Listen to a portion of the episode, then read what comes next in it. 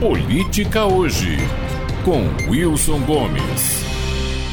A tese de que a ação policial no Brasil hoje consiste basicamente, como li de um jornalista baiano, em um campeonato de matar pobres ou pretos, está cobrando alto preço em lugares como a Bahia. As taxas de homicídio são as mais altas da história do Estado, por conta da federalização da guerra local de facções, pelo controle do tráfico de drogas e de outras atividades ilegais, mas o governador não consegue sequer achar um discurso para se explicar à população e à mídia nacional, dividido que está entre a lealdade ideológica, cobranças de eficiência administrativa e a pressão dos eleitores que não compram as teses petistas sobre crimes urbanos e violência. A população se divide entre os mais pobres, que preferem saber que a polícia está empilhando cadáveres de bandidos, do que imaginar que o crime organizado mata sem controle nem medo de punição, de um lado, e os progressistas, que na terça estão escandalizados porque seis cidades baianas estão entre as dez em que mais homicídios se comete no país,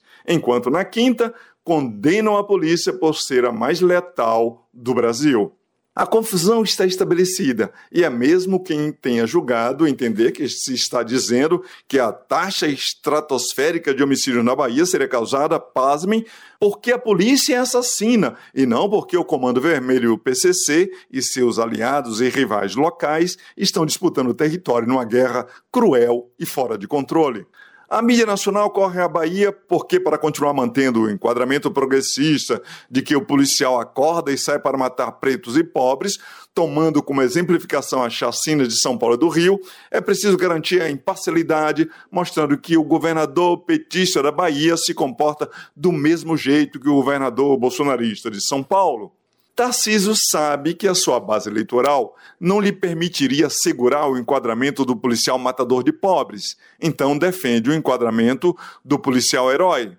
Mas para mitigar a crítica progressista das redações paulistanas, avisa que todos os exageros, se houver algum, serão punidos. Jerônimo sabe que o seu partido alimenta a tese do policial como operário do genocídio negro, mas, por outro lado, sabe também que o eleitor pobre da periferia do interior não toleraria um governador frouxo que desautorize a polícia e pareça defender bandido. Então, blefa que tem o controle e o comando da polícia e avisa que todos os exageros, que por acaso tenham existido, serão exemplarmente punidos. Os discursos dos governadores são similares, sim, mas o enquadramento crítico da mídia progressista também é um clichê, o do policial que veste a farda e sai para matar, inocentes inclusive, e contrasta com o segundo enquadramento adotado pelos mesmos jornais de que nunca se matou tanto neste país e nenhuma autoridade ou instituição faz qualquer coisa. A ideia do policial matador de pretos e pobres é ótima para se lacrar em ambientes de esquerda intelectualmente rarefeitos, mas é um desastre para uma política pública realmente eficaz. Ela reduz a compreensão do problema a estereótipos fáceis e a esquemas rasteiros, acirra a polarização, uma vez que os mais pobres têm uma visão das coisas, e duvida do realismo e da honestidade da perspectiva dos mais ricos, que acham que sabem tudo, e eles nada transforma, além disso, a força policial, que é parte essencial de qualquer solução imaginável para este problema, numa caricatura grotesca de gente imprestável para a vida civilizada, quanto mais para uma sociedade democrática. Sem contar que empurra o policial sem volta para os braços do autoritarismo político, para os quais ele já se inclina.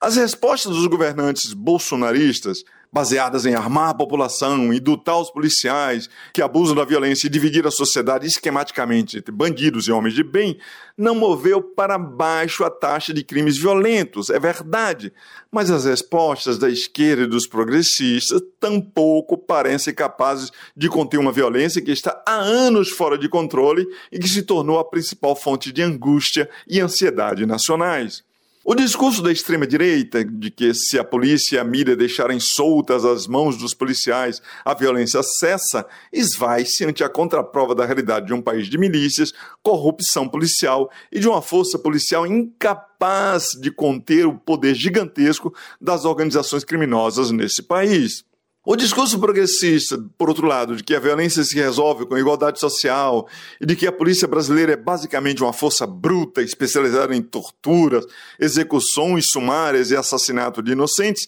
tampouco conseguiu diminuir a taxa de homicídios ou o risco sempre maior para os pobres de se morrer assassinado. A ideia de que o crime se combate com tiro no coco da cabeça do bandido é uma concepção terrível e democraticamente inaceitável. Mas não se ganha mais terreno com a ideia de que o policial é que é, na verdade, o bandido, o genocida, que mata seletivamente com critério como parte de um plano de dominação, de intimidação e de controle, ou, que parece ainda pior, de extermínio de um certo tipo de pessoas. O curioso é como cada lado considera tolo o brasileiro médio que sucumbe ao apelo da mídia e acredita que a sociedade pode ser melhorada jogando-se fora as maçãs podres, como prega a extrema-direita. Ou acredita no policial satânico que acorda, veste a farda e sai para matar inocentes nas quebradas do Brasil. E como os dois lados facilmente se juntam para bater em quem disser que são duas perspectivas teoricamente inconsistentes,